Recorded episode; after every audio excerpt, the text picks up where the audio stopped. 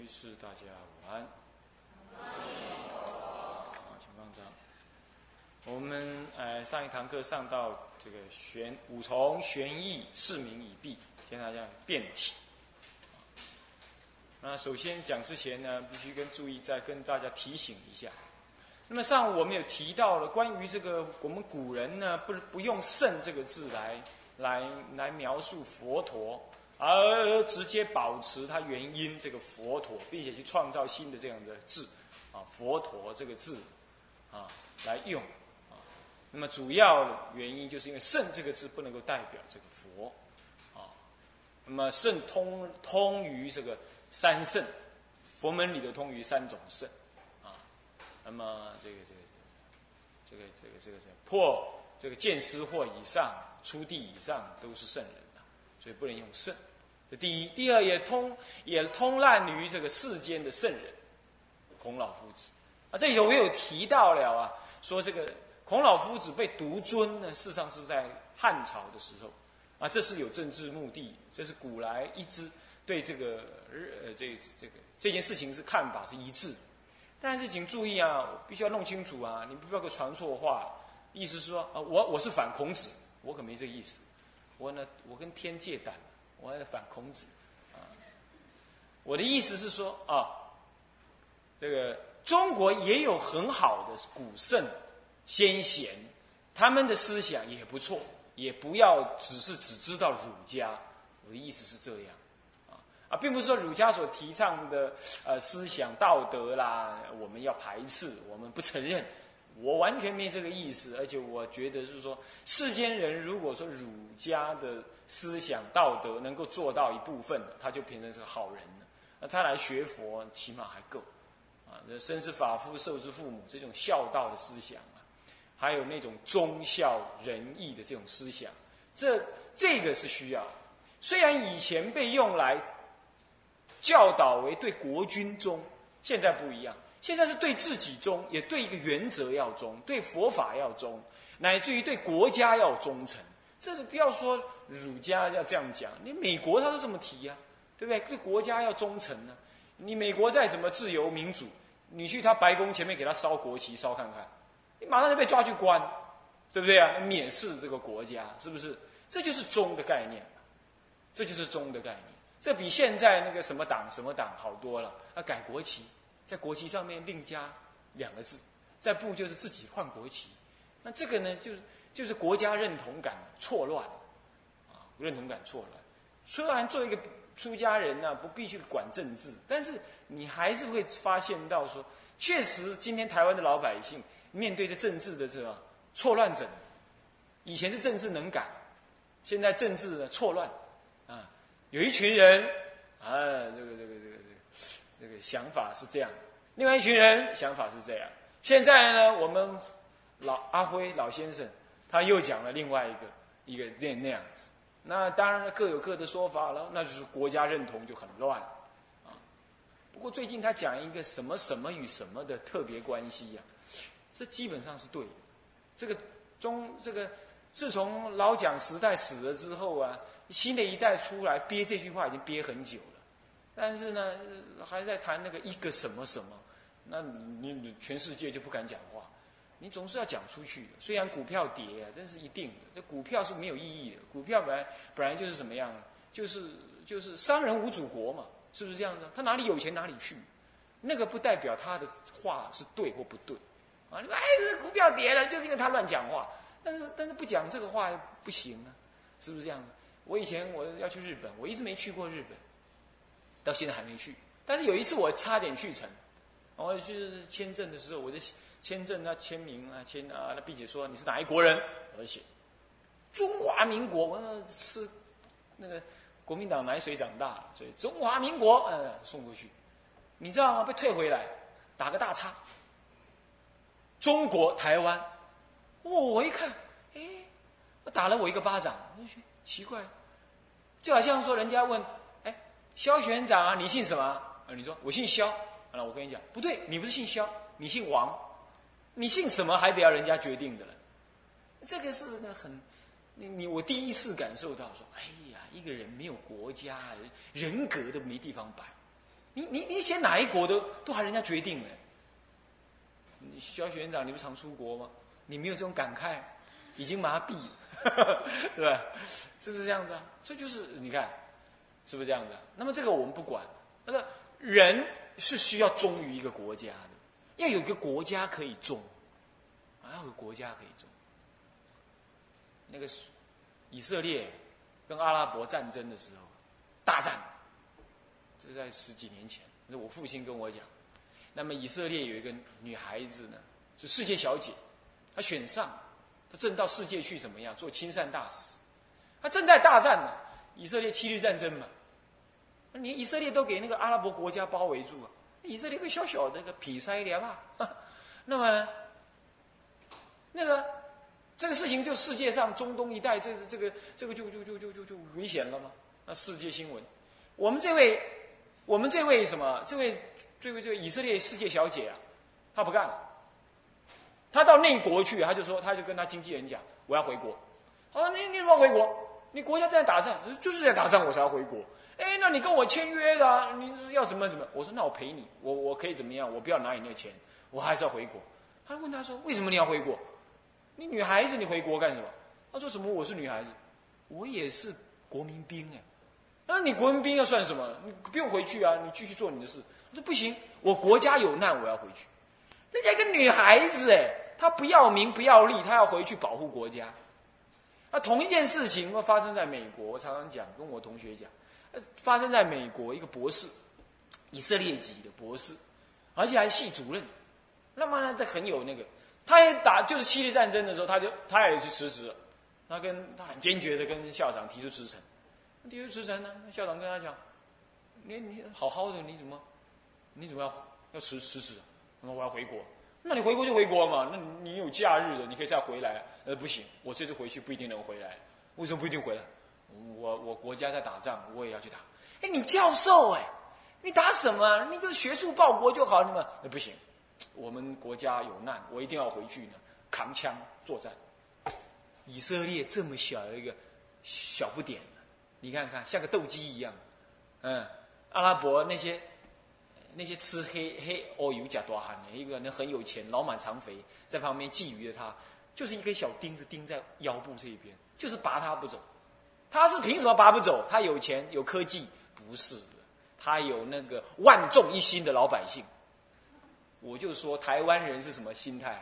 移民心态，嗯，是一种逃难的心态。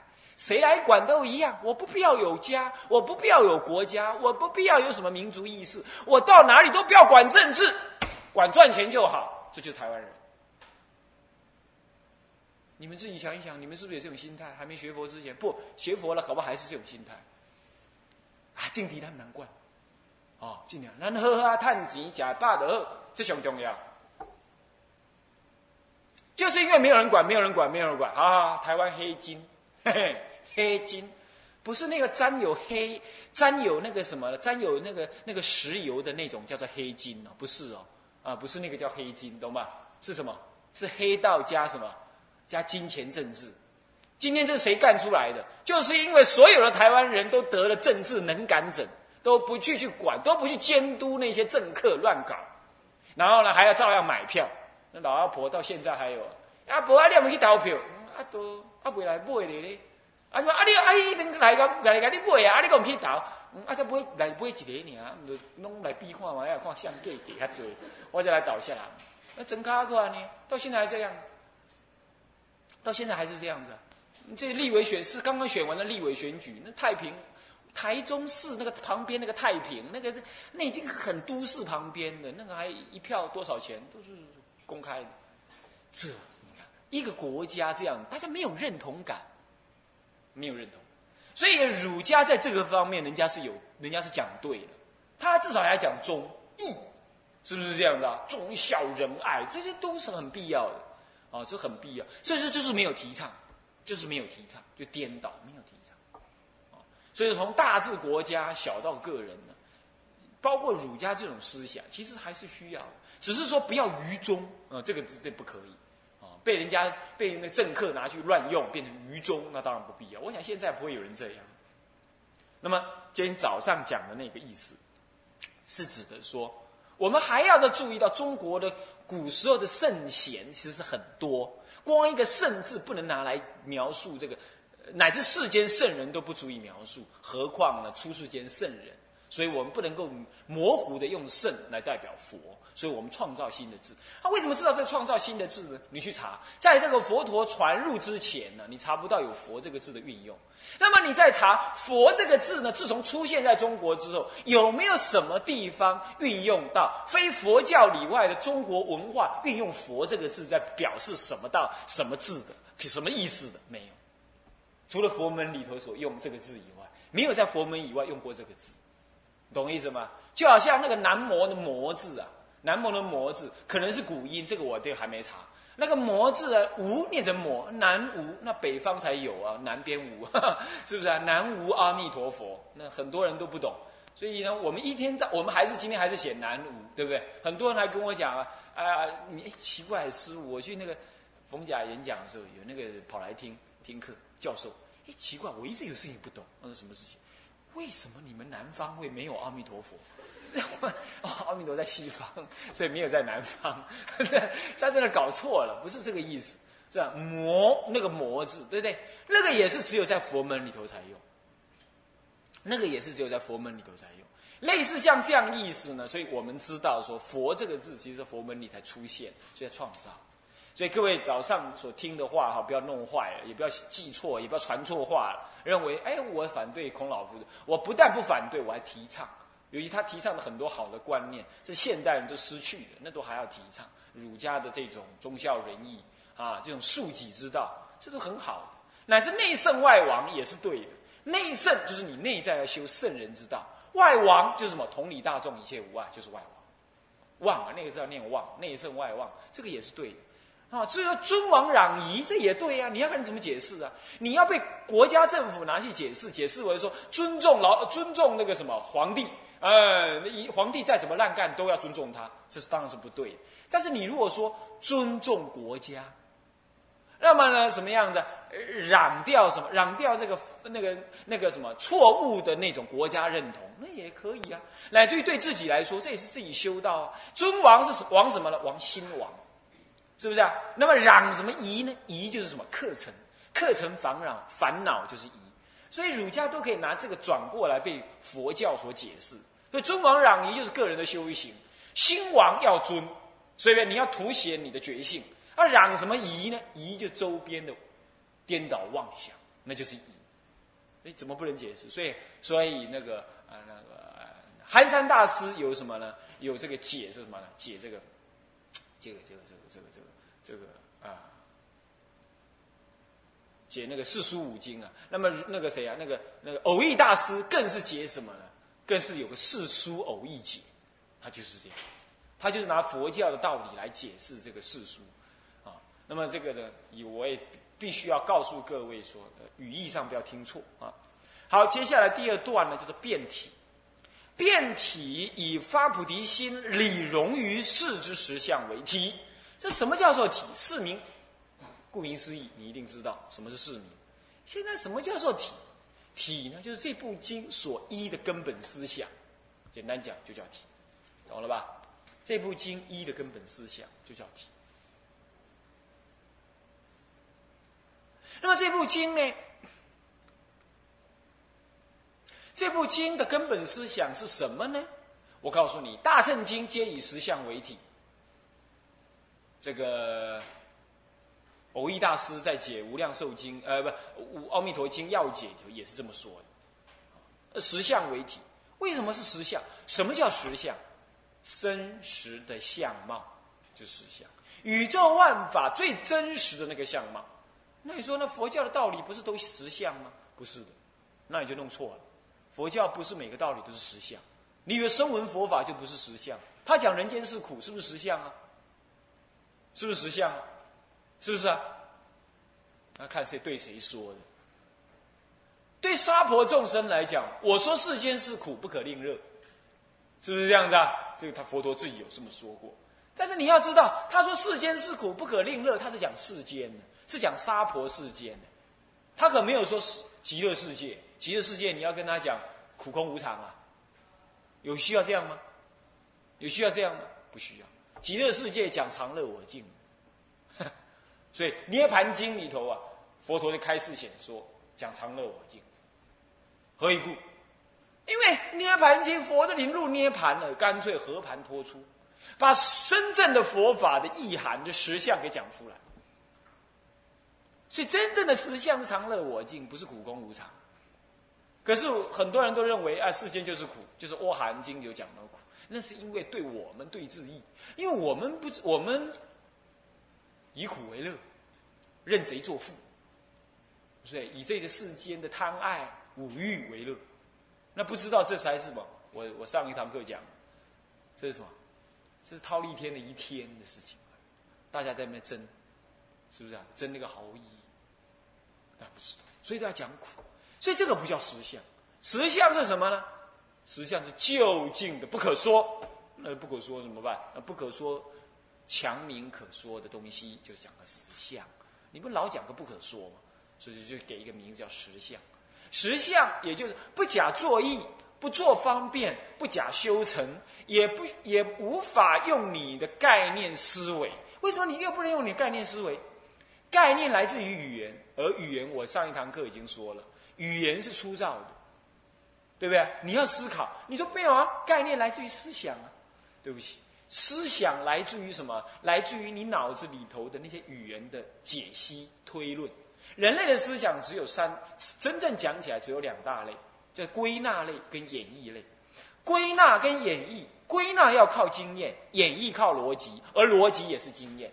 换句话说，人类的思考都是由经验来的。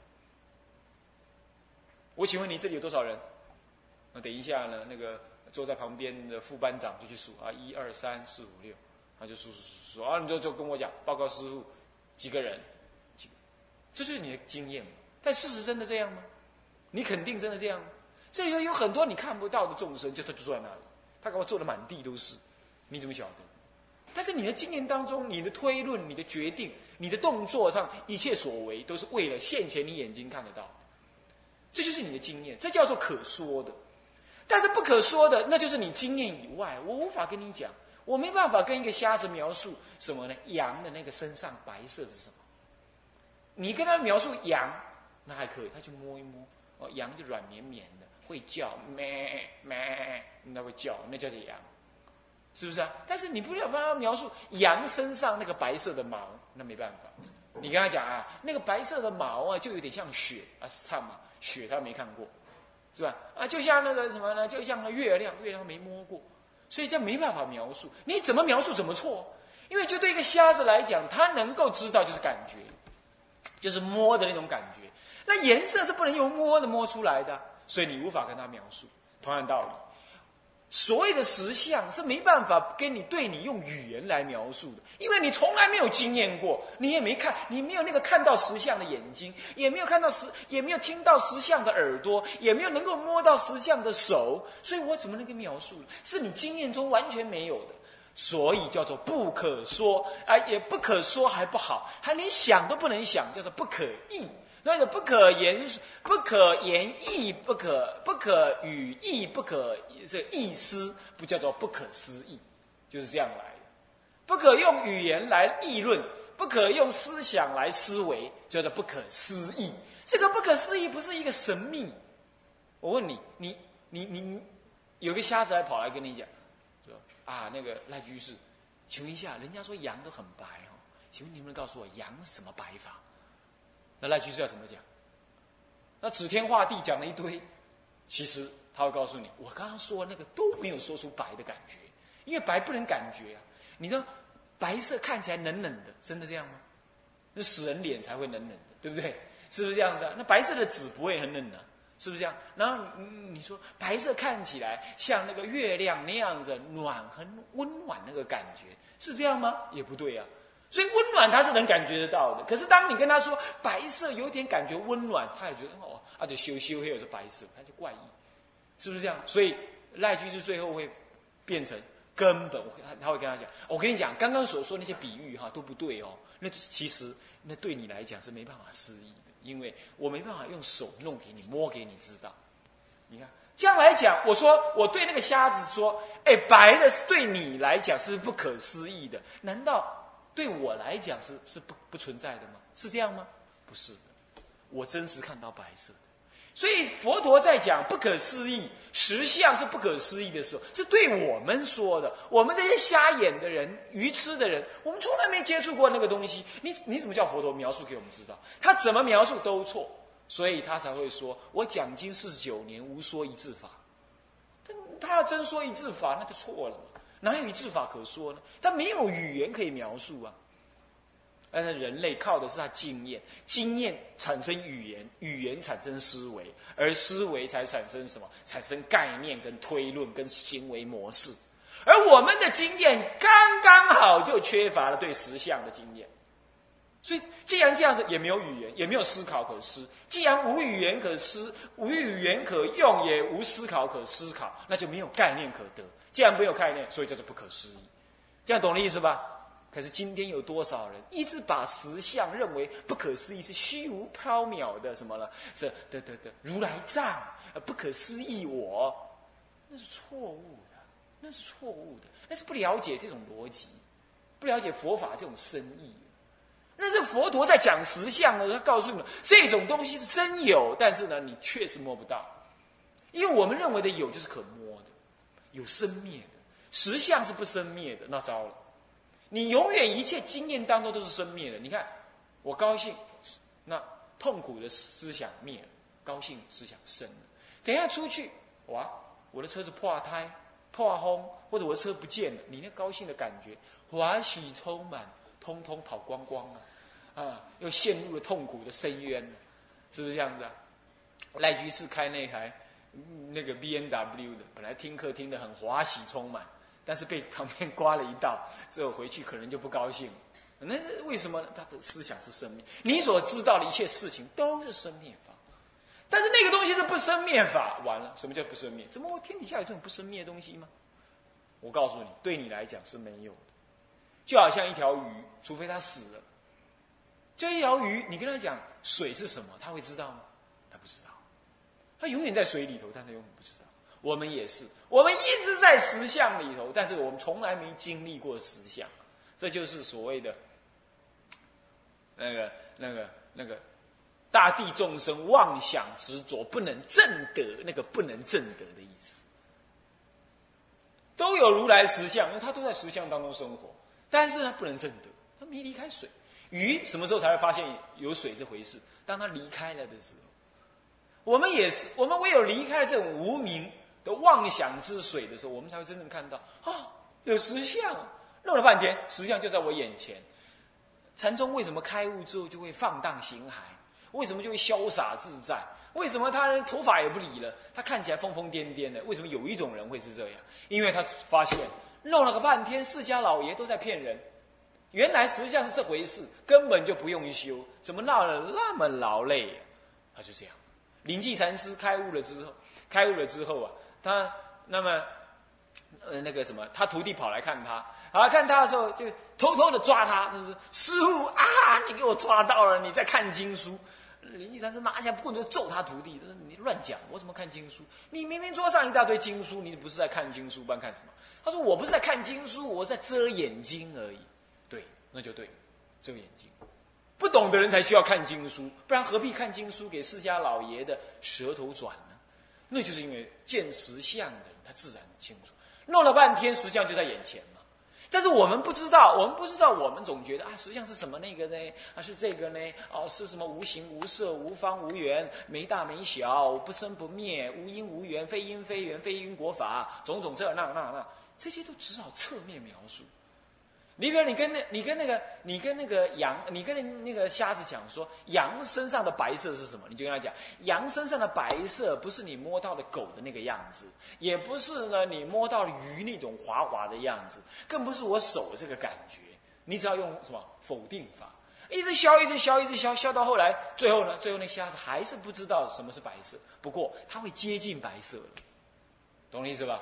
因为他不会乱想到不是白色的地方去，所以佛门里头有很多非什么非什么非什么非什么，而什么什么是不可说的，弄了半天什么都看不懂，他没讲什么，但他接近，他不得不这么说，讲道理懂了吧？这就是实相。如果是这样子的话，我们这个辩体有没有必要要说啊？没办法说，弄了半天都没办法说了，是不是这样的？吐回波，晚来是围攻哎，那这样怎么办呢？这样不能说当中，你们就什么样如幻的听一听，对，大概他倾向在哪里？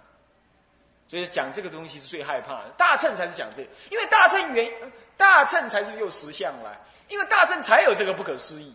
佛门里头，这这个这个这个这个呃，龙树菩萨在这个嗯嗯呃大智度论上面呢，他就特别提的这样的，他说：唯有大乘法有不可思议法，声闻法无，声无法中无。什么叫大乘法当中为才有不可思议法？不可思议法就是实相法，实相是不可思议的。这样懂意思吧？那也就是说，只有大乘法才是实相法。那其实倒过来讲，所谓大乘者，就是实相之法，就叫大乘。这样懂了吧？只要入了实相的人，一定发菩提心，一定度化一切众生，一定度化一切众生，啊，一定度化一切众。所以说啊，大乘人跟声闻人，他对于佛法的真理的了解一不一样啊？一不一样啊？当然不一样他要了解实相，那实相是不可思议法，他连了解他才能发起那种所谓的圣意菩提心。但是呢，我曾经又问过某一些讲经的老法师，我问他说：大乘人跟声闻人对般若的看法一不一样？他竟然跟我讲一样，我就不晓得往下我那个经要怎么听下去。那怎么会大圣人跟声闻人听的了解的佛固然没有错，在般若会上面很多菩萨很多般若经都是由什么呢？都是由舍利佛、目犍连呃所讲的。但是你要知道，那是释迦佛把他们调熟之后，要他们去说般若法，就说给人家听，不是他真的是实行，他真的懂了，他要去说，他要学的佛去说，说久了他就懂。是这样，不是他真懂了，他不是他真了解了，而不是他正得了。他能说就是说，因为他从空性来入来会的话是可以说的。那像这样子的道理，并不是他正得。正得般若法门的时候是没有罗汉可得，也无佛可得的。哦，是这样。那么所以说，大乘的佛法是有不共的般若智慧，是不共于声闻法的。哦，你不能讲般若都是看法一样。那么也唯有这样子，那不共的部分在哪里？就是实相那部分，懂了吧？实相那部分就是不共的部分。什么叫不共？听得懂吗？不共同一样，就是说大乘人他比声闻人多学了一些，那多学出来的是声闻人没有学的，所以不跟声闻人所共的，那就是所谓的波实相法门。所以一切大圣经都以实相为体。如果不以实相为体，大圣经没有没有讲的。的立足点，他没有讲的立足点，因为呢以实相为体，那么所以他大圣经才能够讲弘法立身，才能讲成佛，因为成佛靠实相，弘法立身也靠实相。那么这样好，再来，接下来，那么实相是什么呢？实相无形无状，不来不去，不依不异，那么呢这个不生不灭，不长不断。实相不是常法，也不是断法。所谓什么叫常法？永远那样。实相没有个东西，你不能说永远是这样。实相也不是断法。什么叫断法？实相什么时候无，然后开始修出来是有，有了之后修一修就怎么样？啊，越来越多，越来越多，不是这样。那生灭，那就有长有断。